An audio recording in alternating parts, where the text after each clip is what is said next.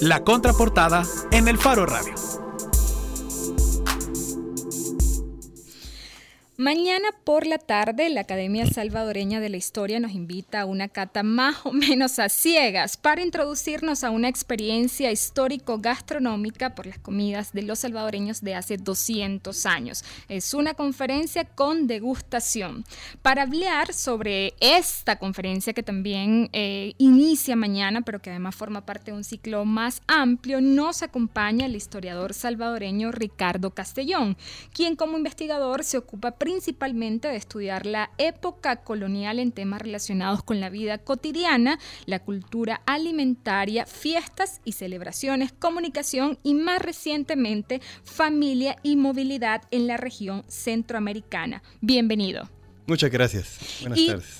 buenas tardes. Y debo decir que está con nosotros eh, María Luz Noche, colega periodista del Faro, que siempre nos acompaña en las contraportadas. Hola Ari, buenas tardes, qué gusto estar aquí.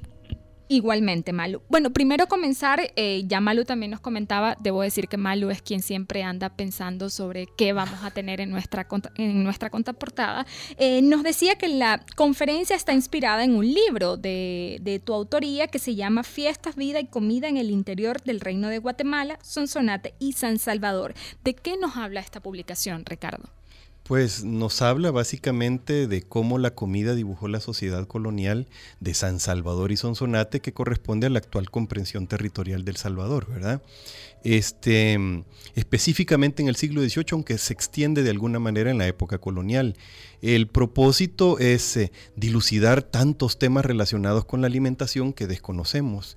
Eh, ahora bien, es, un es uno de los temas que, que son motivo de interés eh, y que son casi una deuda de la historia en nuestro país, ¿verdad? Entonces, en general se circunscribe al ámbito de la vida cotidiana, que es algo que además poco se ha trabajado desde la historiografía nacional, sobre todo porque mucho del análisis histórico de nuestro país pasa de largo estos temas, obviamente porque hay otros temas que tienen peso mayor, este, que son temas de incidencia, obviamente, en, circunstancias posiblemente pueriles de la existencia de aquellos años, este, pero que son temas que no se pueden descuidar, ¿verdad? Que son temas indispensables para terminar de saber quiénes somos y por qué somos como somos. Justo por esto que mencionaba ahorita, me imagino que no es eh, decir, la investigación no es solo decir, bueno, esto comíamos hace 200 años, sino intentar describir por qué se comía esto eh, según los estratos también, me imagino. Por supuesto, de hecho el enfoque que hemos querido darle a esta presentación, a la, presentación del eh, jueves de la semana pasada, porque falta la que viene de mañana, el enfoque que hemos querido darle es hacer una especie de, de, contrapeso. En, El Salvador es, eh, sobre todo observando estos temas particulares, es, es evidente encontrar por un lado una suma elementalidad, es decir, eh, que explicaría en todo caso un gen, un, gen, que bien podríamos llamar el gen del hambre, que, que, se explica en conductas como que cuando nos invitan a una reunión y nos dicen va a haber coffee break, inmediatamente está la gente haciendo la cola y que de ser posible se lleva algo para su casa, ¿verdad? Eso tiene, eso tiene una explicación. Este, y por otra parte, una, gran, una riqueza culinaria que casi desconocemos. ¿eh? Tenemos unos platillos, por ahí encontramos platillos ricos, interesantes. Este, se ha desatado mucho el interés por encontrar ese tipo de cosas que nos hagan distintivos. Tiene un enorme potencial el tema de la gastronomía en el contexto turístico. De hecho, por ahí ve el enfoque ya de la charla de mañana, pero me, me estoy refiriendo a la anterior y sin embargo poco sabemos de esas cosas. ¿eh? Por de nuevo, por una parte lo elemental y por otra parte la gran riqueza culinaria que desconocemos. ¿Qué elementos le llevó a determinar eso que llama el gen del hambre? Em, que uno lo puede comprobar en los documentos, uno lo puede confirmar. Mire, este, hay listados de gastos de haciendas eh, del siglo XVIII, que aparecen también en el libro, por cierto, que son impresionantes por este, lo, duro que parece ser sobrellevar una existencia de trabajador en esa época, cuando los ingresos oscilaban entre uno y dos reales. Eso vendría siendo pues, ¿cuál, sería el promedio del, salario mínimo en El Salvador para, el, para un día? Unos 15 dólares, partiendo del salario mínimo. Sabemos que no todo mundo gana eso aquí, ¿verdad? Lo que sí les puedo decir es que si bien uno o dos reales podía costar el salario de un jornalero al día, un peso o dos pesos podía costar una gallina. Un real, ocho reales hacían un peso. Eso quería decir que una gallina le podía costar una semana de trabajo o dos semanas de trabajo. Solo para hacerse una idea. Por una parte. Y luego por otra, los listados, por ejemplo, evidencian cómo la comida de la semana suele ser maíz fundamentalmente. Fíjense que esa es otra cosa. Tenemos muy fija en nuestra cabeza, como otras cosas, muy fija en nuestra cabeza la idea de que la dieta alimentaria, la trilogía alimentaria básica de la prehispanidad eran maíz, frijoles y chile o ayote en general, ¿verdad? Podría variar una cosa a la otra. Pero yo a veces me, a, veces me ha parecido, los documentos me han evidenciado, los documentos evidencian y eso es lo que me parece que con frecuencia la relación pudo haber sido mucho más simple, de maíz y sal, por ejemplo, o de maíz, sal y chile, que es lo que parece que evidencian estos documentos. Hay una porción, me refiero a que hay una porción considerable de maíz, hay una porción menor de frijol, hay sal, ¿verdad? Hay ración de carne, por lo menos para una vez a la semana, usualmente carne salada, y carne salada, porque además era un negocio redondo para los comerciantes de carne, porque la salada podía costar hasta seis veces más que la carne fresca, pero así se la vendían al jornalero, de verdad, o así se le daba al jornalero, porque una cosa era vender y otra cosa darle. El hacendado estaba obligado a darle al jornalero. Este, y con mucho, a lo sumo una vez a la semana, un cántaro de manteca. ¿En qué hace pensar, en qué hacen pensar estas cosas? Bueno, pues aparte de un tema, del tema, de un tema obvio, de, inequidad respecto al acceso a la alimentación, ¿verdad? En un tema de, evidentemente, de acceso y, en consecuencia de desigualdad probada, este, hace pensar en que de ahí derivan hábitos tan simples como comer tortilla con sal. ¿Verdad? Que hasta hace poco y todavía en el campo resulta ser la comida usual de muchos campesinos, ¿verdad? Sí, de muchos campesinos. No, con suerte con leche y con leche o queso, ¿verdad? Y fíjense que el queso, ¿por, qué es importante todo esto? Eh, voy como haciendo paréntesis, ¿por qué que no podemos dejar de decirlo? ¿Por qué es importante esto? El, queso, el, el caso del queso, por ejemplo. Uno podía encontrarse eh, eh, marquetas de queso de entre 70 y hasta 100 libras, ¿verdad? Este, que tenían porciones considerables de sal, por una razón muy simple. El queso, como había muchas reses, era casi una necesidad y se volvió un producto sumamente lucrativo para los comerciantes. Uno revisa, por ejemplo, los libros de, declaraciones de alcabalas del, del, impuesto pagado por la compra y venta de productos en la época colonial y se da cuenta de que están las reses en primer término y en segundo término quesos, ¿verdad? De nuevo otro paréntesis, está explicado porque el 18 es el siglo del añil y para el añil eran necesarios los zurrones, ¿verdad? Bueno, pues entonces volvamos a la carne. Este, era, un, era la carne y la sal, era un fenómeno era un negocio muy lucrativo y los quesos salados, muy lucrativo. Y además no habían refrigeradoras, entonces había que salar, ¿verdad? La solución era salar. De ahí que traemos que tenemos muy metido en ese mismo gen la idea de comer queso muy salado. ¿Verdad? Muy salado, no había más opción, ¿verdad? Este, eh, lo del gen del hambre es una hipótesis eh, un poco atrevida, si quieren, pero, pero creo que podría encajar muy bien. Es decir, hemos estado habituados a un consumo tan limitado, tan lleno de limitaciones, que definitivamente cuando encontramos ocasión de alimentarnos, lo tomamos como una oportunidad que no podemos desaprovechar, ¿verdad? Es curioso, pero lo mismo sucede con las celebraciones, ¿verdad? Pero es, obviamente es menos dramático. Yo quería preguntarle, ya nos mencionaba que, eh, digamos, lo que la gente comía también era, es decir, la comida como un método de, estratificación social también. Este, y digamos que ahora se manifiesta de distintas maneras cómo come una persona que tiene acceso al, al salario mínimo versus alguien que gana un montón de dinero.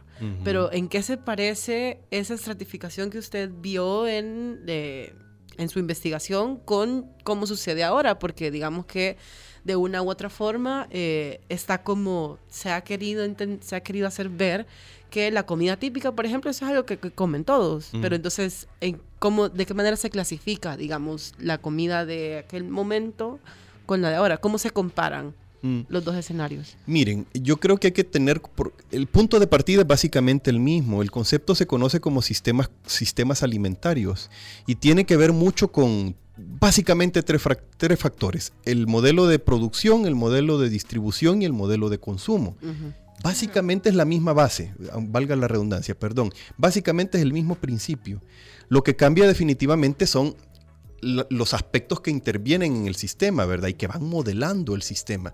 Fíjense que, por ejemplo, las pupusas hasta hace poco, las, pupusas suelen ser un tema recurrente en estas conferencias, además, como se lo imaginarán, porque las pupusas además es especie de mito, además es un mito eh, cuya explicación nos deja con frecuencia en el desamparo, porque es que pupusas hay documentadas desde el siglo XVI, pero en México, ¿verdad? Aquí el argumento que produce alguna, al menos que a mí me produce alguna, que me alivia un poco, sobre todo porque uno ve las caras de decepción de la gente, que Mesoamérica era un territorio sumamente amplio, eh, con tantas, tantos elementos culturales compartidos, y las fronteras actuales son tan reducidas, tan absurdas y tan, productas, tan producto de necedades modernas, ¿verdad? Que no hay por qué preocuparse tanto por el asunto. Pero bueno, volvamos. Entonces, este, las pupusas, decía, es un alimento usualmente restringido al campo, ¿verdad? Y, es un, eh, y además era un, elemento, era un alimento de viajeros. ¿Verdad? Porque podía, habían algunas técnicas para asegurarse un poco más de la durabilidad. No sé si ustedes han visto o han tenido la experiencia en el campo de que la gente saca al sereno las tortillas. El día siguiente amanecen igualmente un poco enconchadas, eh, secas, pero ya una vez las pone sobre todo a las brasas, hasta saben más sabrosas, ¿verdad? Este, que tenía más o menos el mismo principio. Pero ha mutado, se ha trasladado la pupusa. Lo que pasa es que la ventaja de poder transportarla de esa manera, con esa facilidad, se ha trasladado al, a lo urbano y resulta mucho más cómodo pasarse comiendo una pupusa en la calle que necesariamente tener que trasladarse al campo para degustarla, ¿verdad? Y luego se, esto, esto, evoluciona a la par de, de, los mercados y de la disponibilidad productiva y del control sobre los mercados.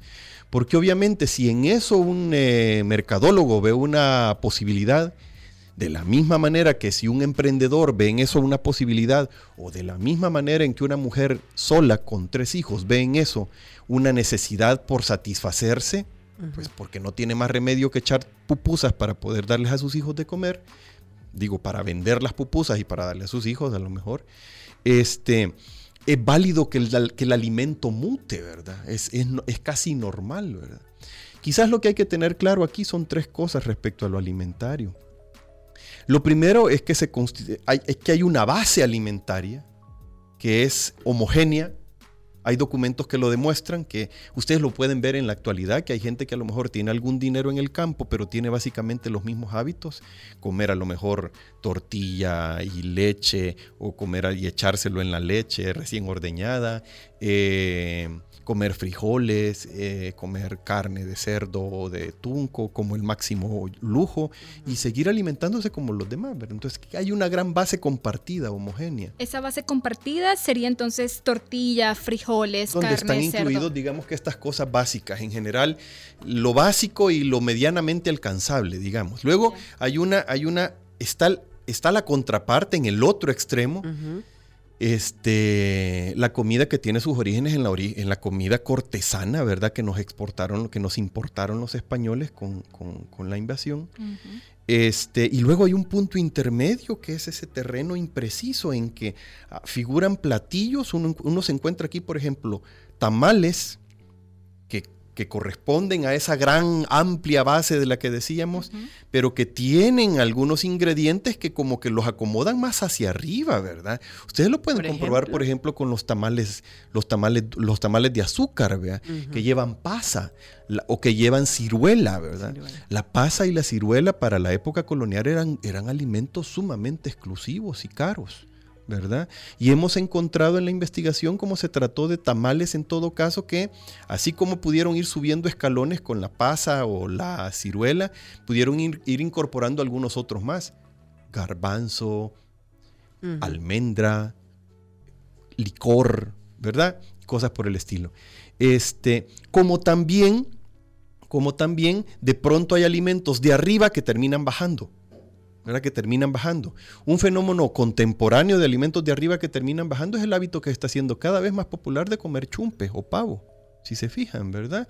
El chompipe fue introducido, el chompipe tiene, tiene, tiene mucho impacto en la, en la, sociedad salvadoreña y en su alimentación a partir de la mitad del siglo XX que se comienzan a ver las primeras, las primeras granjas de, de, de, chompipe. Sí, de hecho me llamó la atención porque justo en diciembre el Twitter de la Academia Salvadoreña de la Historia estaba diciendo que la comida tradicional en realidad para Navidad aquí eran los tamales, que, lo, que el pavo ingresó con la venida los, españoles. Sí, cabal. El pavo ingresó, bueno, el pavo en realidad es el, el, pavo en realidad es nuestro, es eh, americano. El pavo es la gallina de la tierra que le decían los españoles. La tradición de comérselo, supongo que es. Sí, sí, ah, sí, entiendo. Este, pero quizás es otro paréntesis para aclarar porque eh, es otra sorpresa.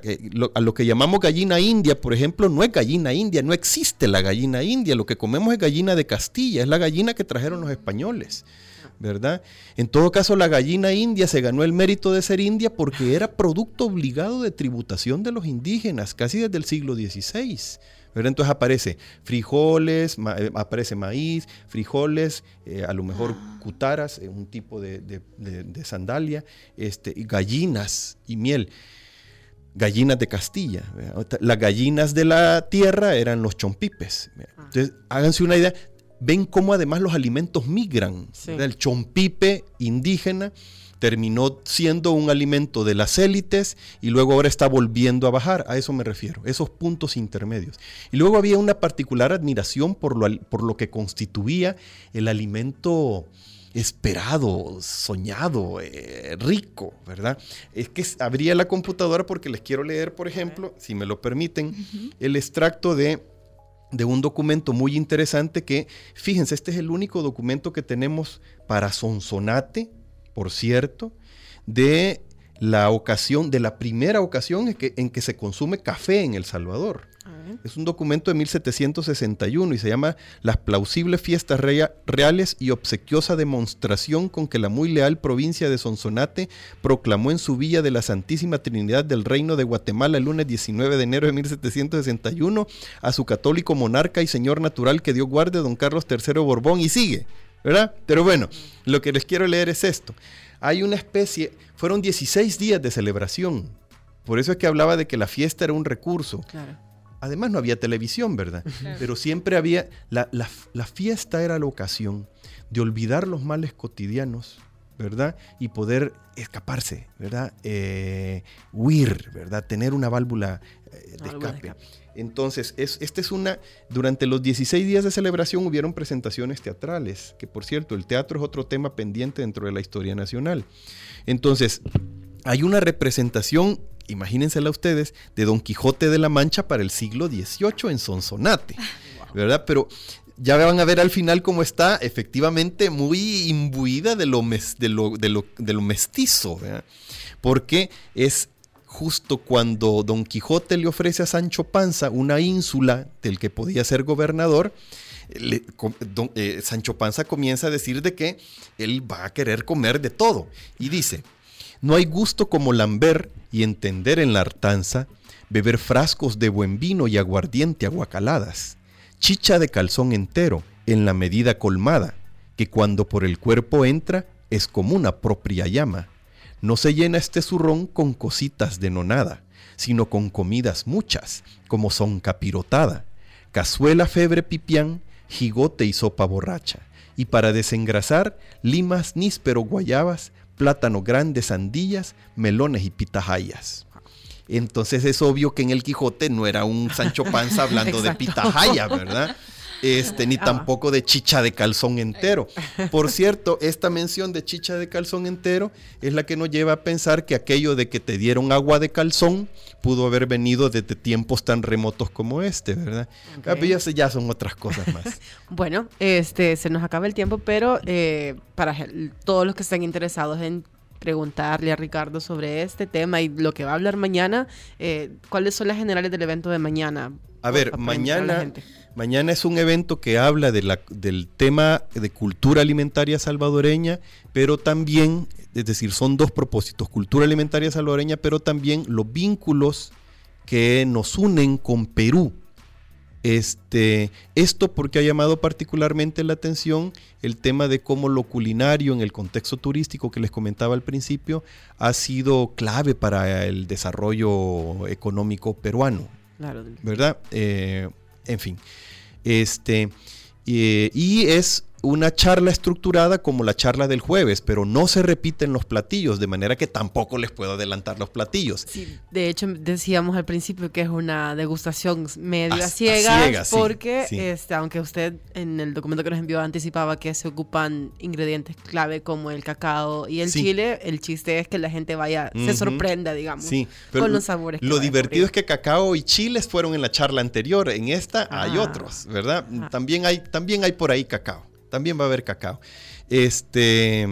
Y entonces mañana, ¿a qué hora? Sí, a eso iba. Sí. ¿En el Marte? Entonces mañana a las 3.30 en el Marte. Por favor, discúlpenos porque no encontramos otra hora más indicada, más apropiada.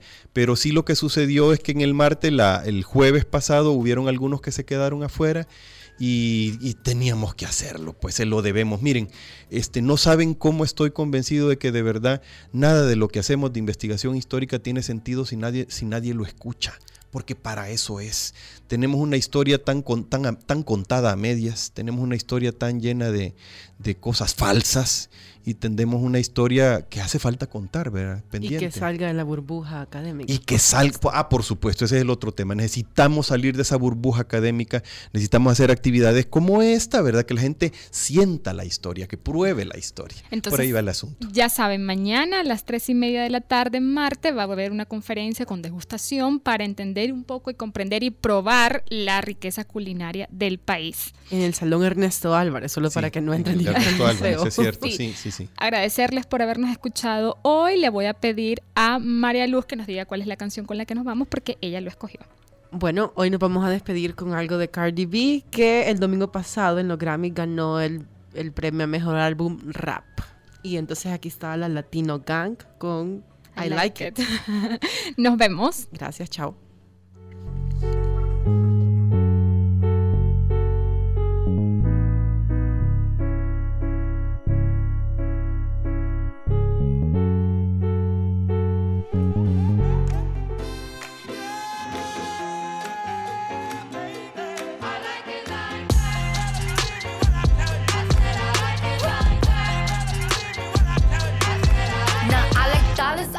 I like stunning, I like shining, I like million dollar deals. Where's my pen? Bitch, I'm signing. I like those Balenciagas, the ones that look like socks. I like going to the Tula, I put rocks all in my watch. I like texts from my exes when they want a second chance. I like proving niggas wrong. I do what they say I can't. They call me Cardi, Cardi, banging body, spicy mommy, hot tamale, hotter than a Somali.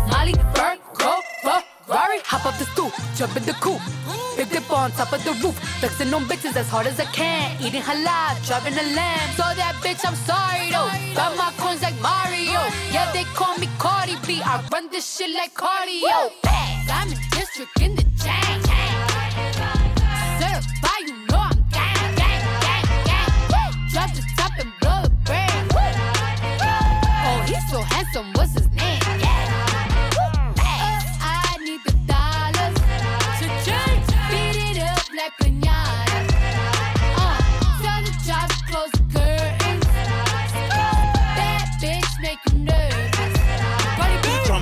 chambean pero no jalan. Tú compras todas las Jordan, a mí me las regalan. I spend in the club, what you have in the bank. This is the new religion bank, el latino gang. Yeah, está toda servieta, pero es que en el closet tengo mucha grasa. Ya mudé la Gucci dentro de casa, yeah. Cabrón, a ti no te conocen ni en plaza. El diablo me llama, pero Jesucristo me abraza. Guerrero como Eddie, que viva la raza. Me gustan boricua, me gustan cubana. Me gusta el acento de la colombiana. Como me ve el culo la dominicana. Lo rico que me chinga la venezolana. Andamos activos, perico pim pim. Billetes de 100 en el maletín. Que retumbe el bajo y Valentín, Aquí prohibido mal, dile charitín. Que per pico le tengo claritín. Yo llego a la disco y se forma el motín. You know I'm gang, gang,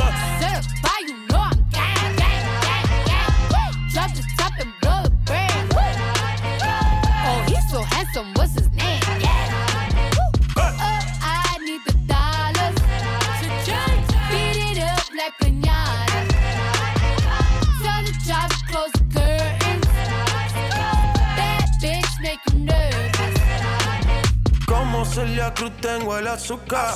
Tú que va medio y se fue de pecho como Ginny Luca. Te vamos a tumbar la peluca y arranca pa'l carajo, cabrón, que a ti no te va a pasar la boca. Mi tele y Valenciaga me reciben en la entrada. Pa, pa, pa, para, sí, like I'm Lady Gaga. Y no te me hagas, eh, que en cover de vivo tú has visto mi cara. Eh, no salgo de tu mente, donde quiera que viajes, escuchado mi gente. Ya no soy high, soy como el testa rosa. Soy el que se la vive y también el que la goza. Cosa, cosa, es la cosa, mami es la cosa. El que mira sufre y el que toca goza. goza, goza. I said I like it like that. I said I like it like that. I said I like it like that. I said I like it like that. The district in the chain. Certified, you know I'm gang. Drop the top and blow the brand. Oh, he's so handsome, what's his name?